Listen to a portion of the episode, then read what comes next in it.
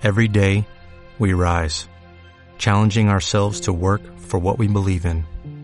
At U.S. Border Patrol, protecting our borders is more than a job, it's a calling. Agents answer the call, working together to keep our country and communities safe. If you are ready for a new mission, join U.S. Border Patrol and go beyond. Learn more at cbp.gov/careers. Y quiero orar con vosotros, Padre querido. Gracias por tu palabra que nos hablas, que nos ministras, Señor. Yo quiero, Señor, esconderme en ti. Yo quiero pedir tu gracia una vez más, Señor. Como siempre te lo pido, Señor, que sea tu espíritu usando este vaso frágil de barro. Señor, háblanos. Queremos oír tu corazón, Padre. Queremos entender lo que tú, Señor, tienes para nosotros en este día. Tenemos hambre de tu palabra. Tenemos hambre de Cristo. Tenemos hambre y sed del Dios vivo. No queremos nada de hombres, Señor. Te queremos oír a ti, Padre. Y por eso, ayúdame, Señor. Ayúdanos a todos. Bendícenos en esta hora. Nos encomendamos a tu gracia. Y que sea Señor, este momento de la palabra para glorificarte, para tu gloria y honra. En el nombre de Jesús. Amén. Y amén, amén. Amén, claro que sí. Le aplaudimos a nuestro Dios bueno. En el Salmo 112 dice, aleluya, cuán bienaventurado es el hombre que teme al Señor que mucho se deleita en sus mandamientos. Poderosa en la tierra será su descendencia, la generación de los rectos será bendita. Bienes y riqueza hay en, su casa y su justicia permanece para siempre. Luz resplandece en las tinieblas para el que es recto. Él es clemente, compasivo y justo.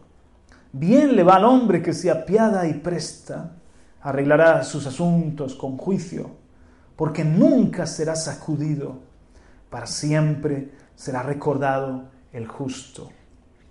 No temerá recibir malas noticias, su corazón está firme, confiado en el Señor. Su corazón está seguro, no temerá, hasta que vea vencidos a sus adversarios con liberalidad ha dado a los pobres, su justicia permanece, permanece para siempre, su poder será exaltado con honor. Lo verá el impío y se irritará, rechinará los dientes y se consumirá. El deseo de los impíos perecerá. Amén. Especialmente el mensaje está en el versículo 7 y 8. Voy a volverlo a leer.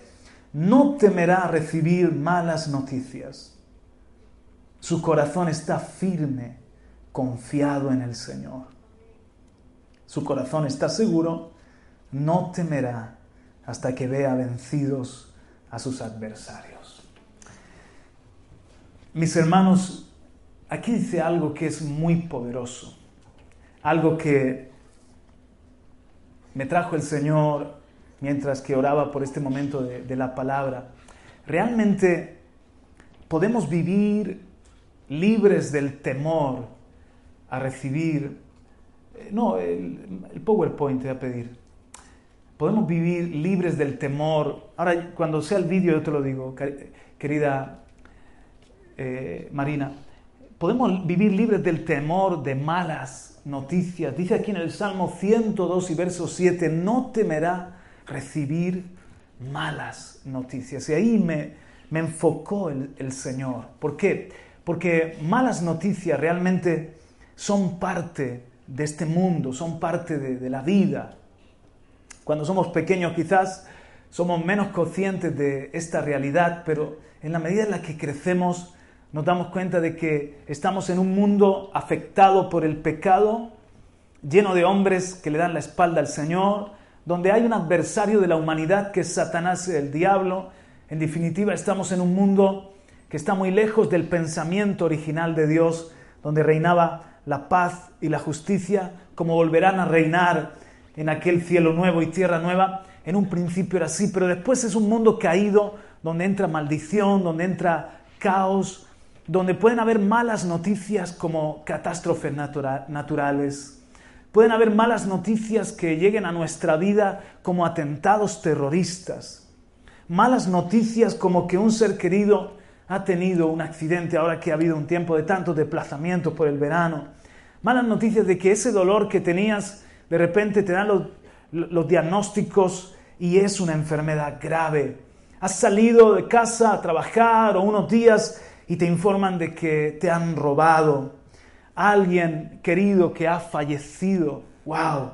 Una operación en tu empresa, una operación económica que no ha ido bien. Malas noticias son parte de nuestra vida y eso va a ser así. Es parte de, la aventura de vivir. No podemos tenerlo todo bajo control, ni mucho menos. Así que eh, en algún momento vamos a recibir una mala noticia. Sin embargo, aquí habla de que hay un hombre, y se entiende un hombre y una mujer, que es feliz, bienaventurado, bendecido, bendecida, porque tiene temor de Dios, respeta a Dios, tiene a Dios presente en su vida. Y por lo tanto, porque tiene a Dios presente en su propia vida, no tiene temor de malas noticias. El temor de Dios ahuyenta el temor de las malas noticias, vive en paz, dice, su corazón está, está firme. ¿Cómo está su corazón? Dice que está confiando en el Señor. Su corazón está seguro y no temerá. Así que esos tenemos que ser cada uno de nosotros. Vivir libres de malas noticias, del temor de malas noticias, es algo sobrenatural. Es algo, es un regalo que Dios ha dado a los que somos sus hijos. Los que somos hijos de Dios tenemos la fe que ha vencido al mundo. Y sabemos que nuestra vida no está a merced de la casualidad, sino que está en el regazo de nuestro Padre Celestial. Y nunca me voy a ir de sus, de sus manos, de su cuidado. Él tiene toda mi vida ya en su presencia desde que nací hasta, porque es un Dios eterno, el pasado, el presente y el futuro lo tiene delante mi Padre Celestial. Estoy confiado, eso, eso es algo sobrenatural, mis hermanos. ¿Cuántas personas hoy en día que viven en ansiedad, que viven en temor? Cuando yo estaba haciendo las prácticas como trabajador social, recuerdo perfectamente como si fuese ayer, como si fuese hoy a una mujer que vino, eh, estaba en la unidad de valoración y diagnóstico de minusvalías, así que las personas pasaban por el tribunal, en este caso de, del IMAS, y, y tenían que hacerse su valoración física, familiar y también psicológica. Llegó una mujer, pobre, ella tenía un temor y se lo decía al trabajador social que, con el que yo hacía las prácticas, a montarme en el ascensor a salir de casa, a qué le pueda pasar a mis hijos, a montar en autobús, a, subirme a un automóvil. Ella tenía prácticamente temor a vivir, a salir de la cama y poner un pie en el suelo. Y se veía ella tan atormentada por esos peligros, tan atormentada por esas malas noticias que oía, que son parte de las noticias constantemente y que temía que podían llegar a golpear su propia vida o la vida de sus seres queridos. Cuando yo estaba escuchándola, el Espíritu Santo me habló y me dijo, ve al baño y prepara, prepara unos, unos folletos, unos tratados evangelísticos porque le vas a hablar de mí.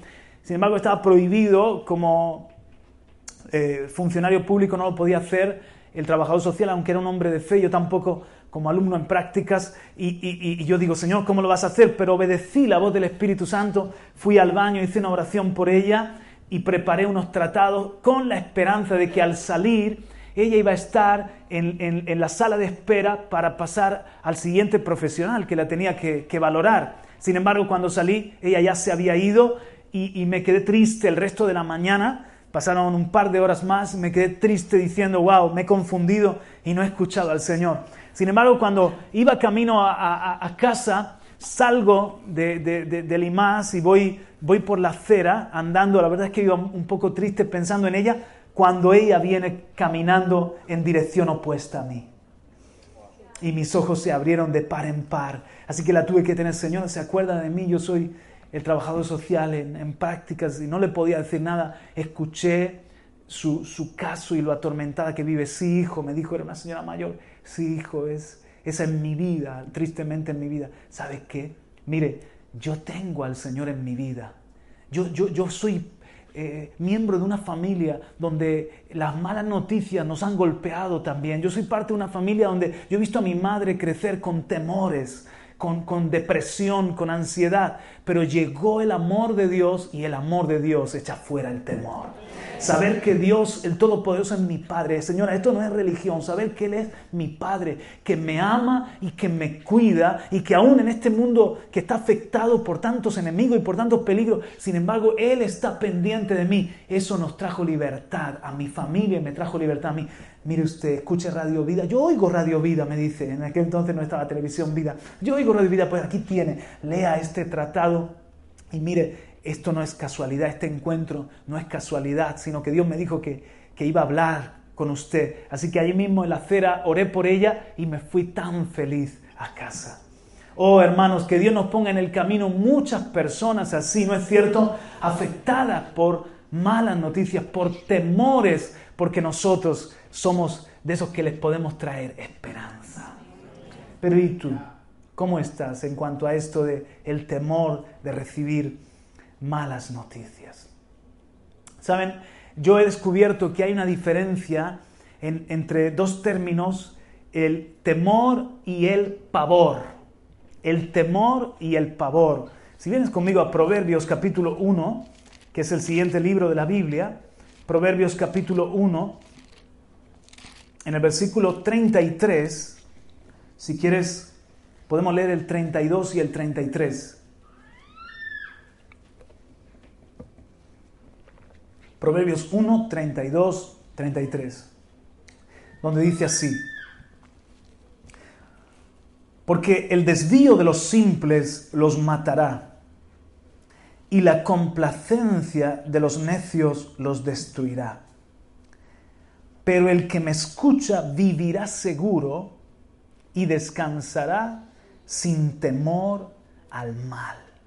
La palabra allí temor al mal está diciendo acerca del que me escucha, del que me obedece, dice, va, va, a vivir seguro, confiado, igual que leíamos en el Salmo, y va a descansar por las noches sin temor al mal. Pero la palabra allí temor es la palabra pavor. Es, es una palabra si avanzas un poquito, por favor, en lo que hemos preparado, es una palabra, adelante, adelante, aquí, pakhat. Esta palabra hebrea, pakhat, es la palabra alarma súbita, espanto, horror, miedo, pavor o terror. Entonces tiene mucha fuerza, es una palabra que no solamente está hablando de, un susto, de un temor, como un pensamiento que te viene de repente, y si eh, este dolor de estómago es, es, que puedo tener algo más y lo, y lo desechas ese pensamiento. No, estamos hablando cuando hay una, una alarma súbita, de repente una explosión y sientes pavor, un terremoto y parece que, el suelo es de mantequilla y que, y, que, todo se puede venir abajo y tú eres una persona muy débil frente a esos movimientos de la tierra, casi insignificante, espanto, horror. ¿Alguien ha, sentido ese tipo de miedo que hiela la sangre, ese terror? Quizás en momentos muy puntuales de la vida, aunque tristemente hay personas que día a día enfrentan esta clase de pensamientos o esta clase de sentimientos. Pero aquí en, Proverbios 1.33 usa la palabra esta, pakhat, y dice que el que escucha a Dios, ¿cuántos están escuchando a Dios? El que obedece va a descansar sin pakhat, sin horror, terror, sin esta alarma. No va a tener ese temor al mal. Un poquito más adelante, en Proverbios capítulo 3, ahí mismo, si me acompañas, Proverbios capítulo 3, Seguimos con Pahat y dice en Proverbios 3, versículo 24, Atención que todo esto son, si os dais cuenta, buenas promesas. Proverbios 3:24. Cuando te acuestes no tendrás temor. Adivinen qué palabra es. Pajat. No tendrás horror, alarma súbita. Te acostarás y será dulce tu sueño. Oh, mis hermanos, hay gente que pagaría millones por esto, por tener un sueño dulce y, no sentir ningún tipo de, de, temor o de terror. Verso 25, no temerás el pavor repentino. Ahí está la palabra pajat. Pavor repentino, algo que surge de pronto. Eh, en estos tiempos podía ser una guerra que venía contra, Salomón escribe proverbios contra un rey, podía ser una, una enfermedad, una plaga, una peste destructora. Dice, no temerás el pavor repentino, ni el ataque de los impíos cuando venga. ¿Por qué? Ahí está, verso 26. Porque el Señor será tu confianza.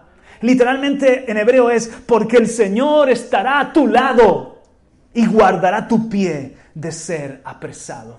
Esa seguridad de que Dios Todopoderoso está a mi lado, Él es mi confianza, yo soy débil, Él es fuerte, yo no veo más allá, Él lo ve todo, yo eh, apenas puedo enfrentar el día a día, Él me va a dar una vida plena para siempre. El bien y la misericordia me seguirán para siempre. Nada me podrá separar del amor de Cristo Jesús. Aleluya. Ese Dios todopoderoso está a mi lado y Él es mi confianza. Eso me libra de pavor. Pajat. También podemos encontrar esa misma expresión en el Salmo 91 y verso 5, ese tipo de terror. Salmo 91 y verso 5, volver un poquito para atrás, donde dice el salmista, la seguridad del que confía en el Señor. Dice en el, en el verso 4, con sus plumas te cubre y bajo sus alas haya refugio. Escudo y baluarte su fidelidad. No temerás el terror de la noche, ni la flecha que vuela de día, ni la pestilencia que anda en tinieblas, ni la destrucción que hace estragos en medio del día. Ahora, seamos realistas, a nosotros si hay un, un terror en la noche, de repente actos vandálicos en la zona donde tú vives, de repente un, un atentado cerca de donde tú estás de, de vacaciones, estás en, en Madrid, en Barcelona, en un centro urbano, en París, en Londres, y hay unas explosiones nocturnas, te afecta, estás allí. Hay una enfermedad que, empieza a afectar a muchas personas y tú eres alguien susceptible a, contraerla. De repente viene una crisis, viene, viene una situación de estrechez a tu país y tú eres parte de ese país. No está diciéndonos aquí el Señor que nos va a sacar de los problemas, que nos va a sacar de esa situación de terror, de de temor. Lo que está diciendo es que en medio de esa situación yo no voy a sentir pavor, yo no voy a sentir que mi vida se hunde, yo no voy a sentir que estoy a merced de los hombres, porque mi vida ya es de Cristo, me compró con su sangre preciosa, soy un hijo de Dios y Él me va a guardar en medio de la noche, del terror nocturno y cuidará mi casa también. Esa es mi fe, mi confianza.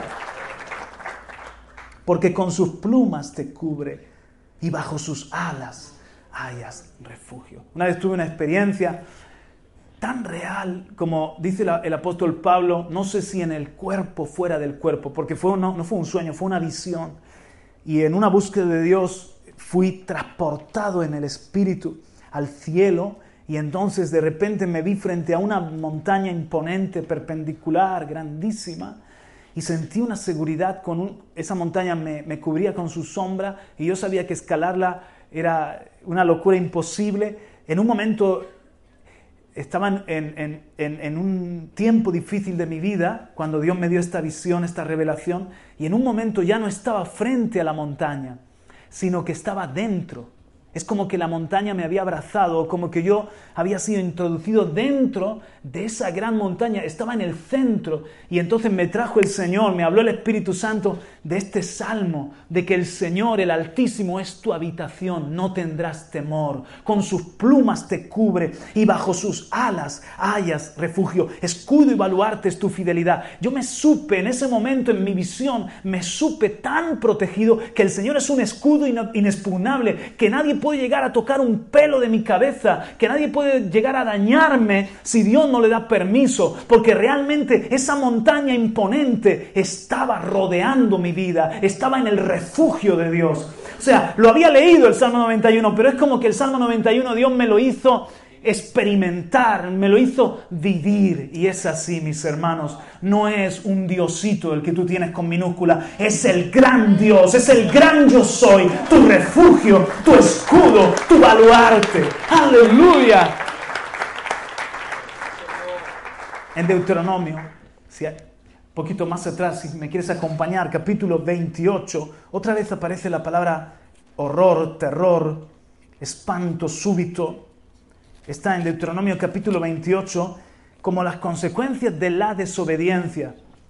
De nuevo, es diferente a simplemente un temor que pueda saltar a cualquier ser humano. Estamos hablando cuando un miedo te hiela la sangre, se apodera de ti. Y dice que una de las consecuencias de la desobediencia es esto, Deuteronomio capítulo 28 y verso 66. Qué bueno que Dios nos regala el conocer el hebreo y el griego y ver que usa diferentes expresiones y, hay mucha fuerza en esta palabra, en la palabra pajat. A ver si lo he pronunciado bien. Pajat, sí señor. Deuteronomio 28, 66. Y tendrás la vida pendiente de un hilo. Y estarás aterrado de noche y de día y no tendrás seguridad de tu vida. Por la mañana dirás, oh si fuera la tarde, y por la tarde dirás, oh si fuera la mañana, por causa del espanto de tu corazón con que temerás y por lo que verán tus ojos. Fijaos bien, hermanos, aquí en esta lectura, la palabra, la palabra que dice ahí que, por ejemplo, espanto, o miedo en la Reina Valera es la palabra pajat. Cuando dice temerás es la palabra pajat. Estarás aterrado. No es simplemente miedo, que en hebreo es la palabra yaré, la que usa en el Salmo 112. No temerás malas noticias, la palabra no tendrás miedo, yaré, de malas noticias. Aquí está hablando de un terror súbito. Está hablando de pajat todo lo que hemos leído y tendrás la vida pendiente de un hilo. ¡Qué, ansiedad! Estarás aterrado de noche y de día y no tendrás seguridad de tu vida. Por la mañana dirás, oh si fuera la tarde, y por la tarde dirás, oh si fuera la mañana, por causa del espanto de tu corazón con que temerás y por lo que verán tus ojos. Esto es lo que le, le dice el Señor a Israel. Dice el Señor a Israel, si tú me obedeces, los enemigos te temerán infundiré temor delante de tus enemigos. Pero si tú echas tu mi palabra a tus espaldas y escoges el camino de desobedecerme y sirves a otros dioses, olvidándote de mí, una de las cosas que van a pasar entonces es que tu corazón va a ser amedrentado con pajat. Tú vas a tener terror, tú vas a tener ansiedad, vas a sentir tu vida que está como pendiendo de, un hilo. vas a ser como el resto de los hombres que se sienten pequeñitos, insignificantes ante un mundo muy complejo y vas a sentir espanto, miedo. Eso va a ser una de las consecuencias. Ahora, yo quiero ilustrarlo con estas imágenes. Quiero que veas dos imágenes diferentes. Si me ayudas, eh, Marina, y, las describo para los que están oyendo. Muy bien. Este es un señor, ahora os voy a poner el vídeo si, no lo permite. Este es un señor que está en el desierto de Utah. Es eh, lógicamente un funambulista, un equilibrista, y está cruzando desde un peñón hasta el otro peñón. ¡Qué loco! Ahora vamos a ver la siguiente imagen. Y este otro caballero está con una pértiga también, en, el, en este caso es en el Gran Cañón, y va a cruzar un abismo, va a cruzar eh, por, por, entre dos montes por un desfiladero en esa cuerda, en esa lo que llaman cuerda floja, sin red de seguridad y solamente tiene la pértiga en sus manos. Y ahora quiero jugar un poquito con vosotros. Si tienes que apostar, ¿por quién apuestas? A ver, levante la mano. ¿Quién? ¿Quién? Por, ninguno. Los dos están locos perdidos, ¿no? ¿Por quién tú crees que, va, hay más seguridad? El de la pértiga. ¿Por qué? Porque confiando. La pértiga te da, ¿verdad? Ah, pero el, el caballero que solamente está haciendo equilibrismo, que no tiene pértiga, sin embargo, si ponen la imagen marina, él está atado eh, a lo que se llama la línea de vida, él tiene su arnés, entonces es un detalle muy importante. Los dos es lógico que sientan temor. Si yo estuviese en el lugar de cualquiera de ellos, estaría imposibilitado de dar un solo paso porque yo me asomo a un segundo, a un tercero y me llama, me llama. No estoy hecho para las alturas. Pero este tiene una seguridad. Y es que si da un traspiés, da un mal paso. yo quiero que vean el, el, vídeo del uno y, y del otro. Hay que apagar luces, sí, por favor. Si me ayudáis. Y que son muy cortitos, pero que veáis el primero y el, y el segundo, como, wow. Como este funambulista va sin nada, efectivamente, solamente con la pértiga. Ahora yo quiero que, que, que veas el viento, cómo se hace real cuando estás a esa altura lo oyes el viento, ¿verdad? Y lo ves en, los pantalones, en el cañón del Colorado. Evidentemente hay muchos que se han matado haciendo este tipo de, de ejercicios. Es un documental de Discovery. No tiene ningún tipo de red de seguridad, no tiene ningún arnés no está sujeto a la línea de vida. ¿Ustedes saben lo que es eso, hermanos? Pavor. Eso es temor, ahí está su familia.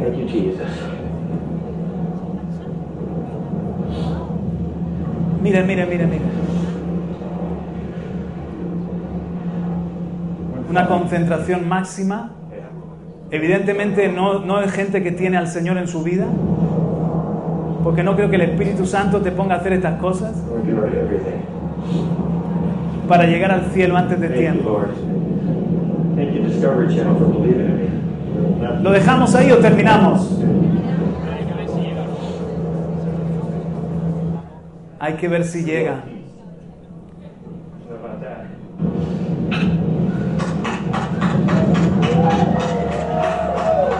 En el caso mío, nada más bajar, yo le pegaba una paliza, hermanos.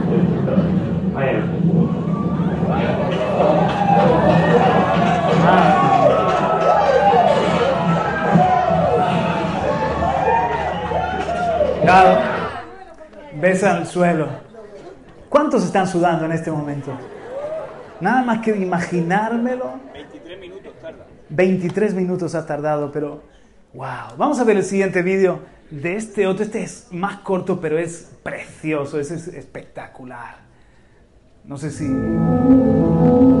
Esto es en Utah, entre dos peñones.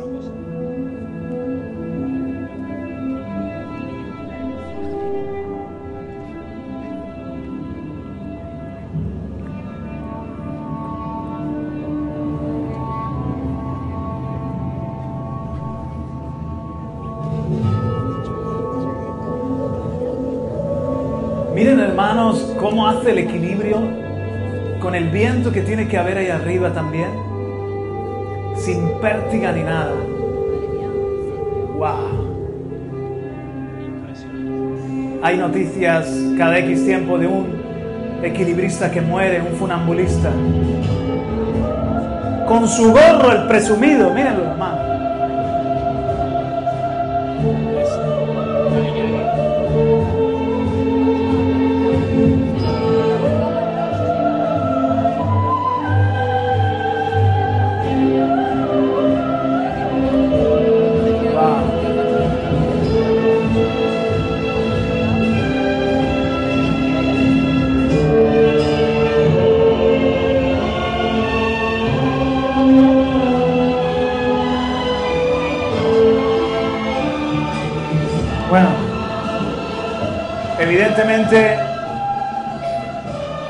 Niños, este es un deporte para profesionales, para locos, que lo han hecho un millón de veces a, dos palmos del suelo. Pero este otro, os habéis dado cuenta del arnés, ¿verdad? No lleva pértiga, pero va haciendo el equilibrio con las manos, con su propio cuerpo, pero va atado, va sujeto a la línea de vida. Sin embargo, sigue siendo peligroso porque hay personas que se les ha roto el, arnés. Es, difícil de creer, pero hay arnés que se han podido romper y han perdido la vida en ejercicios así. Muy bien, hermanos, el, caso primero es, es un caso de, pavor, de pakhat, de, temor repentino a dar un mal pie y caes y, no hay nada que hacer. El caso segundo, hay temor, pero es yadá, es yaré, es otro temor, es eh, la palabra asustar, maravillar, temer, es diferente. Y os, y os voy a explicar lo que yo he entendido. Mirad, si veis conmigo en Hechos capítulo 20 al apóstol Pablo, Hechos capítulo 20, si me acompañan esta lectura, Todos nosotros estamos en una cuerda floja. La vida tiene sus riesgos. Nos pueden llegar malas noticias. Todos nosotros podemos dar un traspiés, caer, que nos golpee una mala noticia, que alguien fallezca de una forma trágica, que nos den un mal reporte de una enfermedad. Especialmente sufrimos por los hijos. ¿Cuántos padres no sufren por los hijos? ¿Saben que en este momento en España ya hay más mascotas que menores de edad? ya hay más mascotas que menores de edad. ¿Por qué? Evidentemente porque la gente cada vez tiene menos hijos y cada vez hay más ancianos y la gente se hace acompañar de un perrito. Nosotros ahora que hemos estado en, el sur de Francia, wow, las mascotas están en allí en el McDonald's, las mascotas están en un carrito y tú te asomas a ver el bebé y está el perro allí con una... Sí, sí, sí, o sea, las mascotas de repente, la gente está loca, las están cuidando como si fuesen un hijo y, para ellos es su compañía. Eh, tener un hijo es un riesgo. Poner un niño en este mundo que no es un mundo para niños que es un mundo donde, donde le pueden dañar en el cole, donde le pueden dañar con ideologías malas, donde le pueden dañar eh, eh, eh, viendo algo feo en el ordenador, le puede dañar a alguna persona que, que, ni te espera que sea alguien que pueda afectar a tu hijo, malas compañías, etc. Tener un hijo hoy en día es tener más ansiedad incluso que en tiempos atrás. Es para valientes. Y yo entiendo que hay gente que, ni se atreve porque dice, wow, ¿qué, le puede esperar a mi hijo en el mundo de hoy? Pero nosotros, hermanos, tenemos el Dios que es el Dios de nuestros hijos. El Padre que ama más que yo amo a mis hijos es el Padre que está en los cielos. Mis hijos son del Señor. Así que yo sé que no solamente yo los cuido y tengo que hacer ese trabajo que Dios me ha encomendado de cuidarlos, sino yo, yo sé que también hay un Dios que los cuida a mis hijos. Entonces, yo camino en esa cuerda floja. Yo camino en, haciendo esos equilibrios, igual que el resto de los mortales. La vida es una aventura y la vida implica unos riesgos. Y es para valientes. Pero hay una diferencia, hermanos, y es que nosotros contamos con dos cosas. Uno, contamos con un arnés que nos, nos, conecta a la línea de vida. Día conmigo, línea de vida. Línea de vida. Y dos, una red de seguridad. Día conmigo, la soberanía de Dios. Entonces nosotros podemos caminar y, no tener terror, no tener ese pavor, no tener ese, ese, ese espanto que otros pueden sentir porque se sienten a merced del viento, a merced de las circunstancias. Yo estoy agarrado a la línea de vida y yo tengo una red debajo que es la mano del Todopoderoso. Entonces camino y claro, puedo tener una caída, puedo en un momento dado ser golpeado por una mala noticia, pero el, el temor no se va a apoderar de mí. ¿Me está entendiendo alguien? Una vez yo fui a una gincana con, con, mis hijos, precisamente allí en Granada, que tienes que subir unas escaleras altas y de repente tienes que agarrarte y andar por, por una cuerda y, y, hay una tirolina, es muy completita y, y, te explican antes de empezar, hacen un ejercicio contigo de cómo tú no puedes dar un paso porque hay transiciones y te dicen, mira, ves, esta, todo está en verde, pero ves esta, esta bola roja significa que hay una transición. ¿Qué quiere decir? Que tú no puedes dar un paso sin volverte a conectar a la línea de vida. Entonces tú vas a tener que soltar el, el arnés, pero tiene un nombre, el mosquetón, gracias. Tú vas a tener que soltar el mosquetón, seguir agarrado con otro mosquetón, porque son dos mosquetones, te conectas a la línea de vida Desconectas el segundo mosquetón, te vuelves a conectar y ves, en ningún momento vas a tener, un, a tener peligro.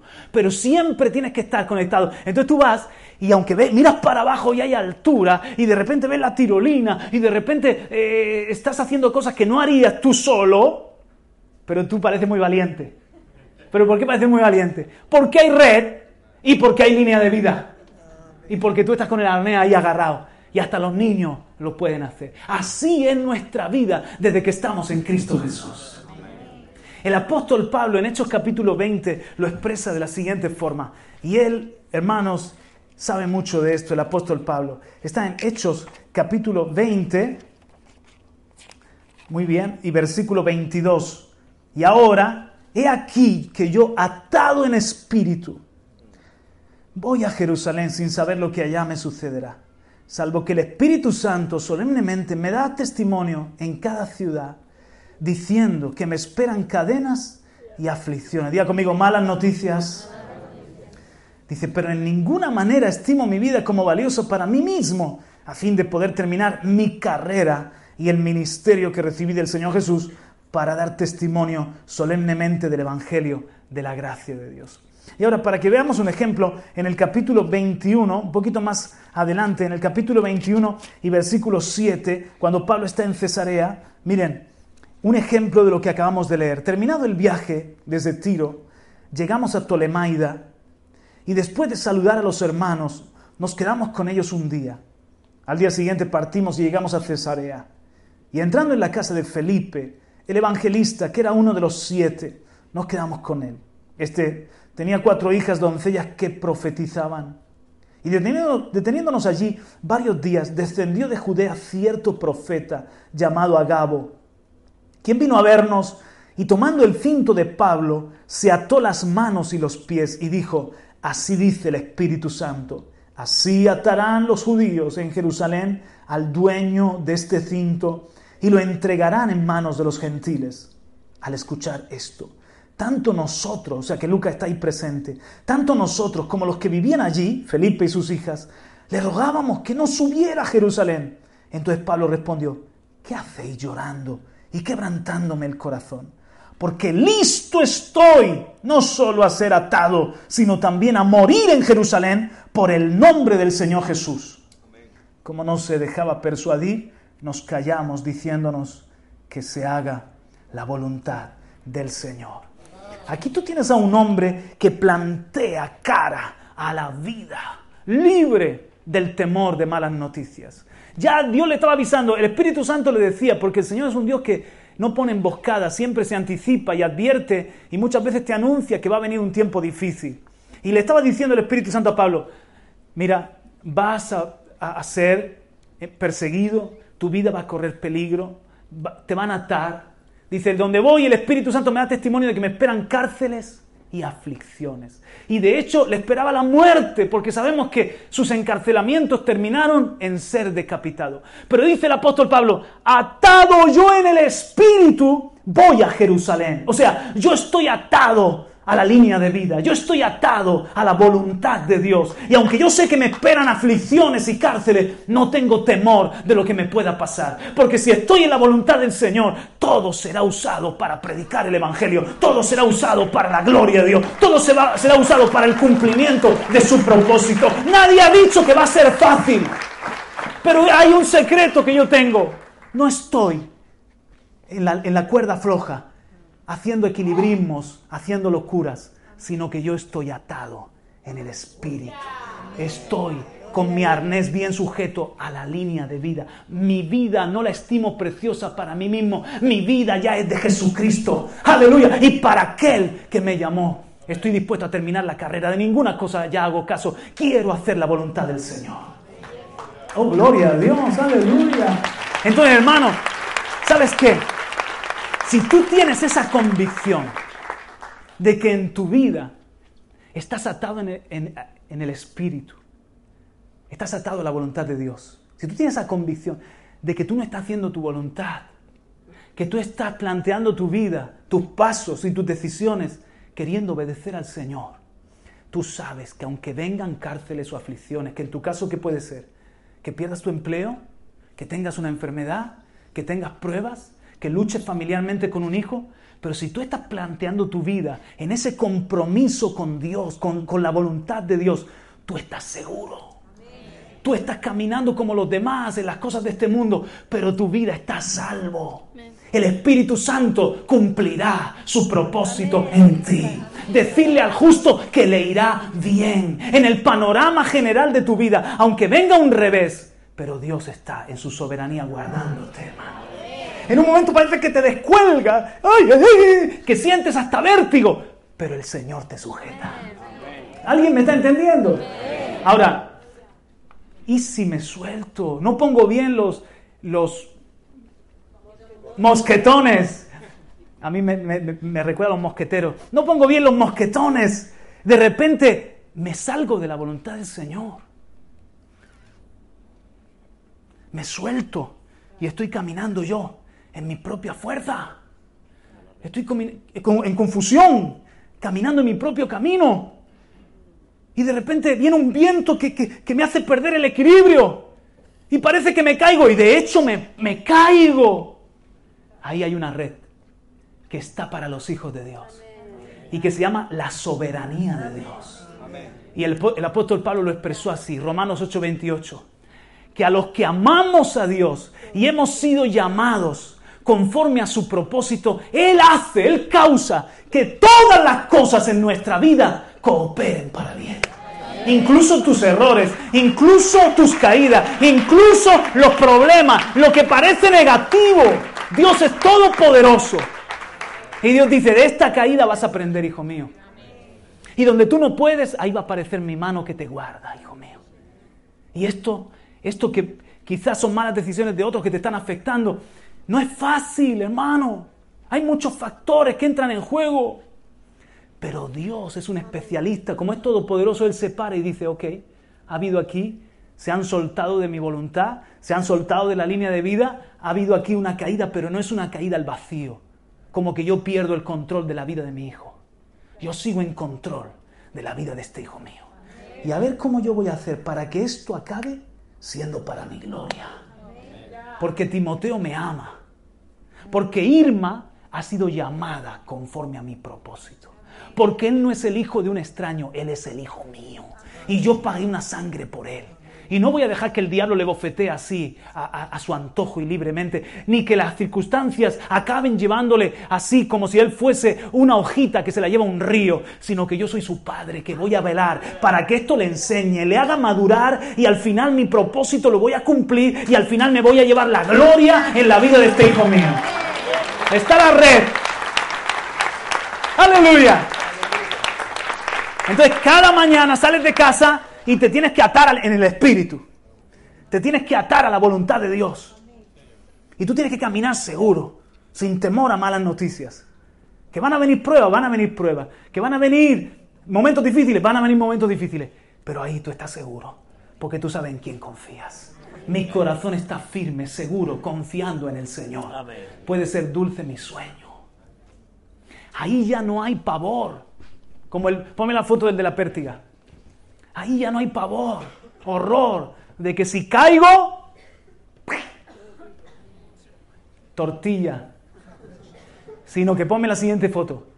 Hasta lo puedo disfrutar. Hasta que mira qué chulo con su gorro y todo. Hasta que hasta puedo decir, wow, qué paisaje. Esto que estoy viviendo es sobrenatural. Esto que estoy viviendo es impresionante. Qué seguridad que siento. Aleluya.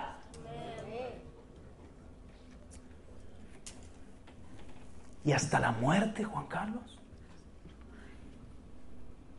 La muerte es algo terrible. Pero la muerte ya no tiene aguijón. ¿Saben esa historia? Que entra la abeja y, está la hija y está la madre y la abeja le pica. Y la hija está asustada y la, ay, la madre, la madre, la madre le pica a la abeja y la hija dice, mamá, ¿te ha picado? Sí, ¿te duele? Sí. Y ahí seguía la abeja. Tranquila, hija, ya no tengas miedo. Pero mamá, pero, pero si me puede picar a mí, no, solo tiene un aguijón y ya me lo clavó a mí. Ya tú puedes jugar con ella, tú no te preocupes ya por la abeja que, que ya me ha picado a mí. Así es la muerte, ya le picó a Cristo. Ya le hincó el aguijón a Cristo. El aguijón de la muerte es el pecado. Y le hincó el aguijón a Cristo. Pero Cristo resucitó y vive. Dolió, pero yo ya no le tengo temor a la muerte. La muerte es solamente una puerta por la que entro a la vida verdadera, a la vida eterna. Entonces yo no voy a estar en ansiedad por esa abeja que ya no tiene aguijón. La muerte ha sido vencida. Denle un aplauso, aleluya. Y si ese es el peor enemigo, cualquier otro. Es, es la confianza de los justos. Ahora mira lo que dice el Salmo 53. El Salmo 53 plantea la vida del necio, del que no tiene, no tiene temor de Dios, y es todo lo contrario. En el Salmo 53 habla el, el, que dice en su corazón, no hay Dios. Os espero, mis hermanos, Salmo 53. El necio ha dicho en su corazón, no hay Dios. Se han corrompido han cometido injusticia abominable. O sea, en el momento en el que los hombres dicen no hay Dios, mira lo que viene. Lo que hoy, hoy en día hay corrupción. No hay quien haga el bien. Verso 2. Si está la iglesia, deme un amén. Dice, Dios ha mirado desde los cielos sobre los hijos de los hombres para ver si hay alguno que entienda, alguno que busque a Dios. Todos se han desviado Aún se han corrompido. No hay quien haga el bien, no hay ni siquiera uno. ¿No tienen conocimiento los que hacen iniquidad? Que devoran a mi pueblo como si comieran pan y no invocan a Dios. Donde antes no había terror, allí tiemblan de espanto. ¿Qué palabra creen que es? Pakhat. Yo tampoco me acuerdo. Pakhat donde antes no había terror, ellos ahora tiemblan de espanto. Porque Dios esparció los huesos del que acampaba contra ti, tú los avergonzaste, porque Dios los había rechazado. Oh, si de Sión saliera la salvación de Israel, cuando Dios restaure a su pueblo cautivo, se regocijará Jacob y se alegrará Israel.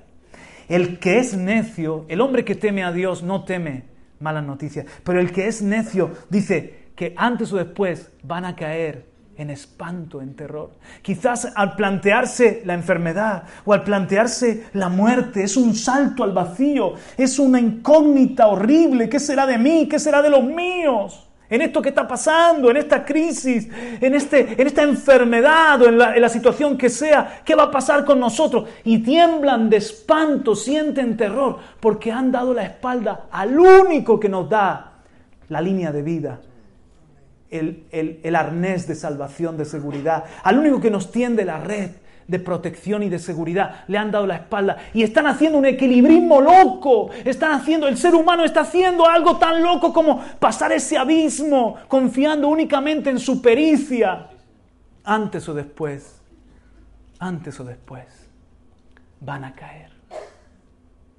Por eso en este día, yo estoy seguro de que alguien me está escuchando y el Señor te llama y te llama a poner tu vida a buen recaudo en las mejores manos. Que el rey David, el salmista, el rey David, dice en el Salmo 3, aunque diez mil acampen contra mí, no temerá mi corazón. Salmo 27. El Salmo número 3, ya que está cerquita, puedes venir conmigo al Salmo número 3, donde dice el, el rey cuando se levantó Absalón en contra suya, y dice el rey David,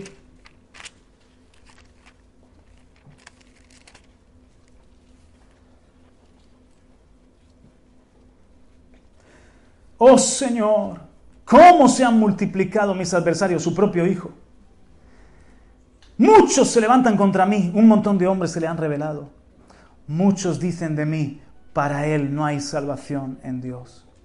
Mas tú, oh Señor, eres escudo en derredor mío, mi gloria y el que levanta mi cabeza. Con mi voz clamé al Señor y él me respondió desde su santo monte. Yo me acosté y me dormí. Desperté, pues el Señor me sostiene.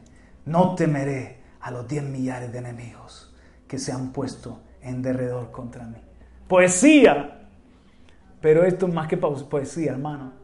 Está diciendo David que su propio hijo se ha revelado, que muchos hombres, más de diez mil, están contra él, y sin embargo él se acuesta por la noche, duerme y está seguro porque Dios es su escudo porque Dios es el que cuida, es un escudo alrededor.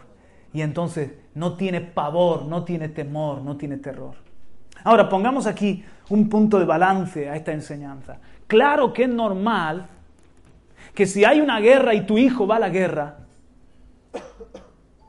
tengas miedo a cualquier comunicación que llegue, porque tu hijo realmente puede morir.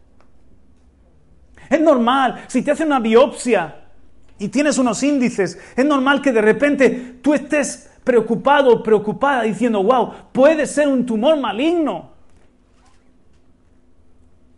Es normal que si un hijo tuyo se ha rebelado contra Dios y se ha dado a la, a la, mala vida y está en un camino contrario a Dios, tienes temor de cualquier día que llamen a tu teléfono, llamen al timbre de tu casa de madrugada, lo que te pueden decir. Porque si no serías una especie de qué? De, de fumado, de drogado, que vas por la vida ahí y nada te, te, no sientes ni padece. Claro que puedes sentir el corazón en vilo. Claro que puedes sentir de repente que te, que te asoma un, un temor de, wow, ¿qué, ¿qué, puede pasar? Ya no de mí, de los míos, si yo parto, si yo... E, esas cosas son normales pero no se, apoderan de mi, no se apoderan de mi corazón esas malas noticias. No siento terror, no siento pavor, no siento que de repente yo soy un cualquiera, sino que sigo siendo un hijo del Dios Todopoderoso. O sea que, en definitiva, yo digo, Señor, no sé cómo tú lo vas a hacer, pero todo esto es parte de un plan. Todo esto tú vas a hacer, aún nuestros errores, que acabe siendo para Él un bien, para un bien. ¡Wow! Para un bien, para la gloria de tu nombre, Señor. ¡Wow! Porque soy tu hijo y tú me amas y yo te amo y fui llamado según tu propósito. Entonces, aunque pueda venir esa angustia a mi corazón, no espera un padre igual. No esperó igual Elí que Jairo. Elí estaba esperando las noticias de sus hijos que habían ido a la guerra. Y era una casa que estaba en desobediencia contra Dios. Se soltaron de la línea de vida. Era una casa que se, levantaron en deshonra contra Dios. Y cuando le dieron la noticia de que sus dos hijos habían muerto y el, arca había sido secuestrada, ¿saben lo que hizo Elí? Se cayó para atrás, se desnucó y se murió. Y Cabot ha sido mudada la gloria. Pero cuando Jairo iba con el maestro y su hija estaba al borde de la muerte y le dijeron, no molestes más al maestro y Jairo, no, no pierdas tu tiempo, tu hija ya ha muerto. Al lado estaba Jesucristo en ese momento que le dijo, no temas, cree solamente. No es lo mismo Elí que Jairo, mis hermanos. O sea, cuando yo enfrento la mala noticia, yo sé quién está a mi lado. Que me dice, no temas, Juan Carlos Cree solamente. Yo estoy contigo. Para esta mala noticia, yo voy a mostrarte mi gloria, yo voy a mostrarte mi poder. Amén, así es. Aleluya, mis hermanos. ¿Qué seguridad podemos sentir?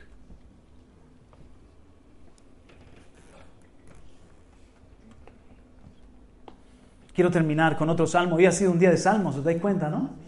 Experiencias cantadas. Quiero terminar con otro salmo. Es el salmo número 18. El salmo número 18 es, es un salmo de victoria, pero que, que nos cuenta una situación de David. Bueno, si lo pusiéramos en, en- en- en película, este salmo sería espectacular. Vamos a verlo, vamos a imaginárnoslo.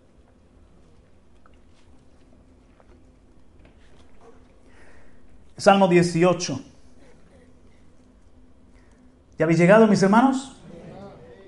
Dice David, yo te amo, Señor, fortaleza mía. El Señor es mi roca y mi baluarte y mi libertador. Mi Dios, mi roca en quien me refugio. Mi escudo y el cuerno de mi salvación. Mi altura inexpugnable. Mira, este es el versículo clave. Invoco al Señor, que es digno de ser alabado, y soy salvo de mis enemigos. Otra vez, invoco al Señor, que es digno de ser alabado, y soy salvo de mis enemigos. Ahora mira, mira lo que nos va a contar. David, verso 4. Los lazos de la muerte me cercaron, y los torrentes de iniquidad me atemorizaron. O sea, aquí David se ve al borde de la muerte, me atemorizó la maldad, torrente de iniquidad. Los lazos del Seol me rodearon, las redes de la muerte surgieron ante mí. En mi angustia invoqué al Señor y clamé a mi Dios. Desde su templo oyó mi voz y mi clamor delante de él llegó a sus oídos. Claro, papá escuchó la voz de su hijo. ¿Y qué pasó entonces? La tierra se estremeció y tembló. Los cimientos de los montes temblaron, fueron sacudidos, porque él se indignó. Humo subió de su nariz. ¿Quién está tocando a mi hijo? Fuego de su boca consumía. ¿Quién se atreve? Carbones fueron por él encendidos. También inclinó los cielos y descendió con densas tinieblas debajo de sus pies. Cabalgó sobre un querubín y voló, y raudo voló sobre las alas del viento. De las tinieblas hizo su escondedero, su pabellón a su alrededor, tinieblas de las aguas, densos nubarrones. O sea, se está moviendo el Señor a favor de su Hijo. Por el fulgor de su presencia se desvanecieron sus densas nubes en granizo y carbones encendidos. El Señor también tronó en los cielos y el Altísimo dio su voz. Granizo y carbones encendidos y envió sus saetas y los dispersó. Sus saetas que fueron los granizos quizás, las piedras de fuego, y muchos relámpagos y los confundió. Entonces apareció el lecho de las aguas y los cimientos del mundo quedaron al descubierto a tu reprensión, oh Jehová, al soplo de tu nariz.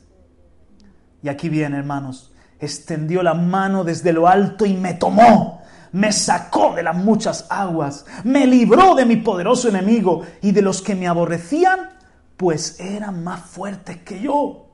Se enfrentaron a mí el día de mi infortunio, mas el Señor fue mi sostén. También me sacó a un lugar espacioso, me rescató porque se complació en mí.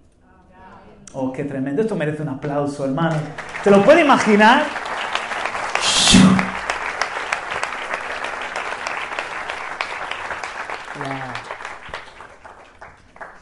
Uno de los días más difíciles de- de nuestra vida como familia, yo estaba en Águilas en aquel entonces pastoreando y a eso de, no sé, las 2 de la madrugada, a las 3, recibimos una llamada. Mi hermano, había tenido, mi hermano David había tenido un accidente de, de- de coche y estaba muy grave. Vamos a orar. No, no, tenéis que venir. Está muy grave.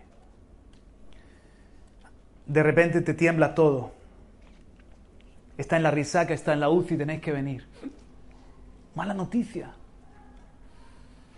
Recuerdo que en ese momento, antes de agarrar el coche, decirle a Vanessa, arreglémonos, vayamos, comencé a orar en el comedor de aquella casa, comencé a, a caminar por allí, a orar y a reclamar el Salmo creo que 89, donde dice pacto de Dios con David. Como mi hermano se llama David, me acordé de ese salmo del pacto de Dios con su siervo David y comencé a leerlo en voz alta y a reclamarlo, Señor, Él es tu hijo, tú tienes un plan para Él, Señor. Él se llama David como el rey y tú tienes un, propósito con su vida, Señor. Cúmplele, a pesar de, sus errores, a pesar de este accidente mortal, cúmplele tu, tu promesa, Señor.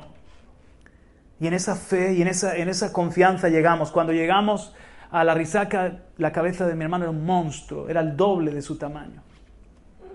Mis padres estaban quebrantados, imaginaos los médicos siempre que lo ponen a lo peor, pero en este caso nos dijeron que fuéramos preparando los papeles y todo, que probablemente esa noche no pasaba. Malas noticias. Fuimos a la UCI, aún estando en la UCI, la gente era de noche, estaba todo en silencio, las luces apagadas. Mi madre allí lloraba, mi padre estaba con los papeles, con la familia. Y yo le dije a mi madre, mamá, vamos a la palabra. ¿Te acuerdas cuando Pedro estaba en la cárcel? Que no pasaba de esa noche, pero que la iglesia clamaba. Hay un montón de gente que estamos clamando por David, mamá. ¿Y te acuerdas lo que pasó? La liberación sobrenatural que el Señor trajo. Y así va a ser. Porque mira, yo tengo esta fe de este salmo y, nos concentramos en la palabra y seguimos orando. Y me acuerdo que allí, en medio de la noche, comencé a cantar una canción de Jesús Adrián Romero. Esa que dice, esperar en ti, difícil sé que es. Mi mente dice, no, no es posible, pero mi corazón confiado está en ti. Tú siempre has sido fiel me ha sostenido.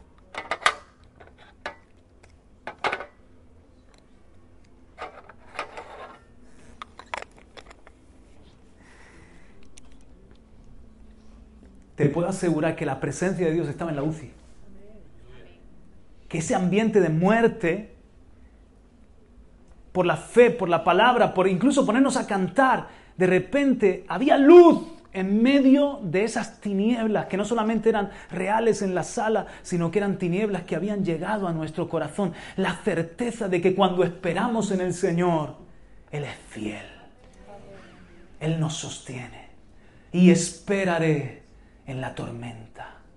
Aunque tardare tu respuesta, yo confiaré en tu providencia. Tú siempre tienes el control. ¿Te acuerdas, mamá? Cantamos esa canción desafinados, imagínense. Y más gente fue ministrada por Dios. Finalmente, Dios podía haberse llevado a David y no tenerlo aquí tocando la batería y haciendo vídeos raros. Y nosotros teníamos la seguridad de que si se lo llevaba, se lo llevaba al cielo, porque él tenía fe en el Señor. Nos dijeron que una bacteria en la UCI lo podía matar en cualquier momento. Si se iba para los pulmones, ¿era? ¿O para la sangre? Para la, si se iba para la sangre. Había dos opciones, que se fuera para los pulmones o que se fuera para la sangre esa, esa bacteria. Y seguimos orando. Fueron días difíciles. Pero sabíamos, en medio de esas malas noticias, no había ese pavor.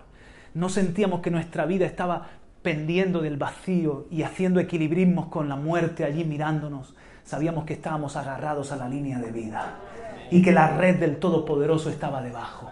Y que aunque era muy difícil pasar ese trago, el Señor haría su voluntad.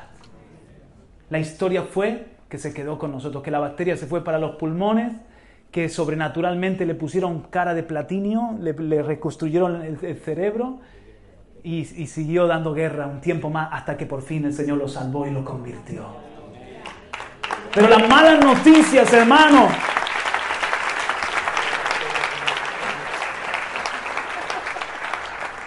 son como una noche oscura que cae sobre ti y te paraliza. Pero nosotros descubrimos que hay algo que nosotros podemos hacer, invocar al Señor y se hace la luz en la oscuridad. Invocamos al Señor y papá en el cielo dice, mi hijo, mi hija, mis hijos, viene raudo y veloz a rescatar nuestra vida. ¿Me dejas que, que termine con, con esta historia tremenda? Muy cortita. Otoño. Una colombiana se llamaba Rosa Vázquez, estaba recién llegada a Nueva York, viajó desde Tolima. Su pueblo natal se llamaba Espiral. Si puedes poner Espiral. Espinal, gracias Jairo con la N. Si me pone la, anterior, por favor. Se alojó en una habitación cerca de la calle 80 de Nueva York. Era el año 1965, no conocía el idioma, era la primera vez que se atrevía a salir para conocer mejor la metrópoli, salió a la calle y se fue alejando de la calle 80 entre la 49 y la Sexta Avenida. Llegó el gran apagón de Nueva York, un apagón total en la, en la metrópoli, la ciudad, en el año 1965.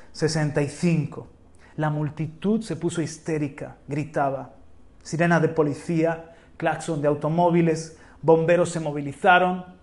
Era el momento de la oscuridad de los violadores, de los ladrones, y comenzó a correrse la voz de que había atracos a tiendas y había gente mala haciendo de las suyas.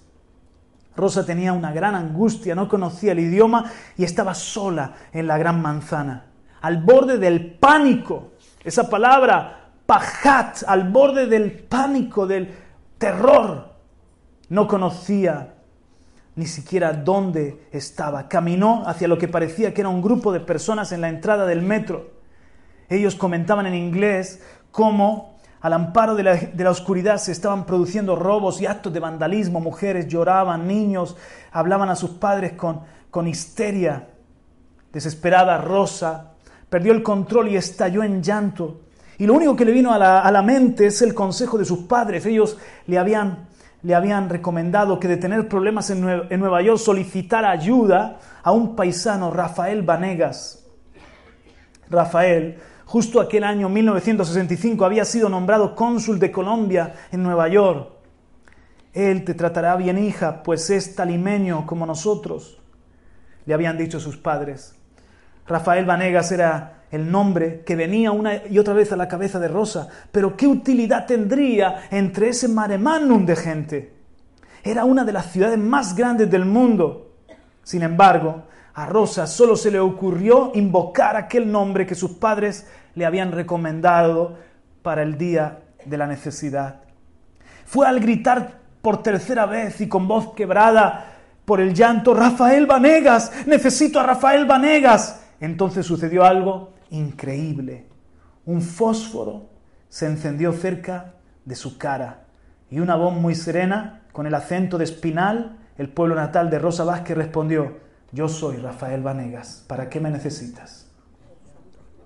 Rosa se abrazó de aquel paisano que providencialmente se encontraba allí, calculando estadísticamente las probabilidades de aquel maravilloso encuentro en aquel lugar fortuitamente durante el apagón y entre los 15 millones de personas de Nueva York en 1965 era 100 millones de probabilidad frente a una de que Rosa pudiese conocer o encontrar en ese momento a Rafael Vanegas. Y saben, cuando leí esta historia, yo dije, wow, cuando viene el apagón, cuando viene el problema, nosotros tenemos el nombre que nos salva. Jesús de Nazaret. Jesús, Jesucristo. Y ah, no hay casualidad, no hay 100 millones entre una, sino que cada vez que yo invoco el nombre de Jesús, soy salvo de mis enemigos. Dice el salmista en el Salmo 18, verso 3, invoco al Señor que es digno de ser alabado y soy salvo de mis enemigos mis hermanos, en ese día de las malas noticias, en ese día del temor, en ese tiempo malo que todos vamos a pasar, tenemos el nombre del Todopoderoso, del Suficiente, del Altísimo, de ese Dios que describe David que vino en su auxilio y la tierra tembló y se conmovió, dice que esparció a sus enemigos que eran más fuertes. Hay muchas cosas más fuertes que yo, pero ninguna más fuerte que mi Dios. Aleluya. Invoco al Señor y se hace la luz. Invoco al Señor y me conecto a la seguridad. Invoco al Señor y ahuyento el temor. Invoco al Señor y soy salvo de mis enemigos. Hermano, eso es lo que nosotros hicimos en el día de la mala noticia y no fue bien. Y nos ha seguido yendo bien. Y es lo que el Señor nos recomienda en esta mañana. Amén. Aleluya. Amén. Padre, te doy gracias. Vengan los facilitadores. Padre, con nuestro corazón abierto delante de ti, te damos muchas gracias por sabernos amados por ti, en buenas manos. Quizás el hombre se puede olvidar de nuestra causa, quizás nos puede fallar, padre o madre, pero tú nunca nos desamparas. Quizás nos puede fallar el amigo, el pastor, quién sabe, pero tú estás a nuestro lado, como estuviste al lado de Jairo, para decirle, no temas Jairo, cree solamente. Esto que está pasando no es para muerte, es para la gloria de Dios. Señor, me viene al pensamiento Isaac cuando estaba esperando la noticia, volvería el siervo de su padre con su esposa, con su compañera de vida, o habría fracasado en la empresa. Y él se fue a pasear a un lugar muy especial, Beer Lahai Roí, el pozo del viviente que me ve. Y allí esperó la llegada de las noticias. Señor, yo te ruego que cuando estemos esperando noticias, que no sabemos, que son quizás inciertas, no sabemos si serán de alegría o de tristeza, si serán de un resultado positivo o negativo en un examen, si será un sí o un no en una oferta de empleo, si será que nos abren o no nos abren la puerta de un, de un país, de una vivienda. Cuando estemos esperando quizás tantas noticias, tantas cosas que escapan a nuestro cuidado, a nuestro control, que podamos pensar que tú eres el Dios viviente, no eres un Dios muerto, eres el Dios viviente que me ve. Ver la Jairoi, el pozo del viviente que me ve. No eres un Dios que te has olvidado de mí, eres el viviente que me cuida, eres el viviente que vela por mí, eres el que me ve. Enséñanos a esperar ahí, a dormir allí, a descansar en ti, Señor. Gracias porque nos has librado de el terror, del pavor. Y si hubiese aquí alguien que aún es cautivo, Señor, que este mensaje traiga libertad. Que no seamos medrosos, que no seamos un pueblo que mira la vida con angustia, sino que enfrentamos la vida con gozo, con fe. Porque sabemos quién está a nuestro lado. ¿A quién estoy yo atado? ¿Quién es soberano en todas las circunstancias? ¿Quién cuida de mí? Señor, yo te ruego que en este momento traigas consuelo que tu amor sea como, Señor, luz en medio de la noche.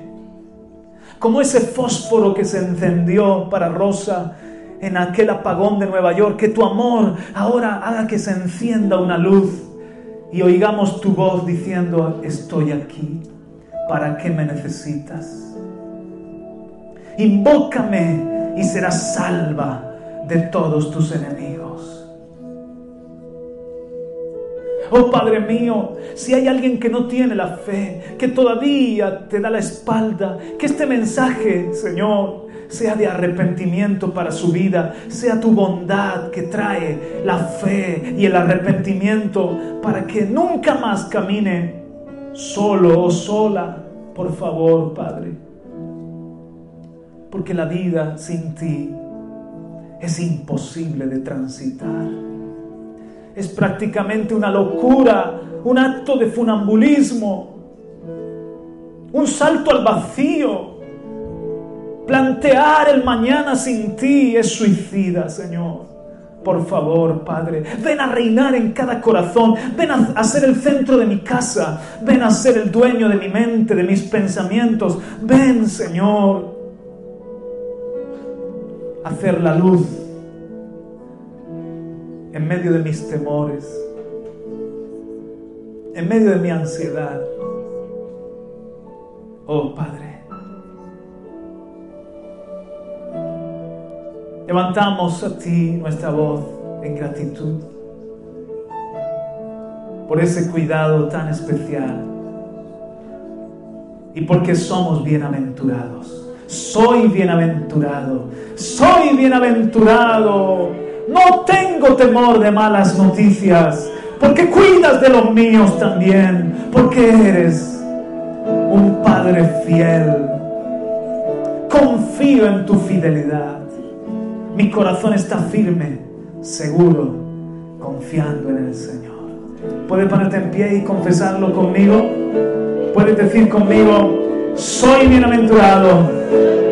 Mi corazón está firme, seguro, no tengo temor de malas noticias. Estoy confiando en el Señor. Dar un aplauso. Aleluya. Padre.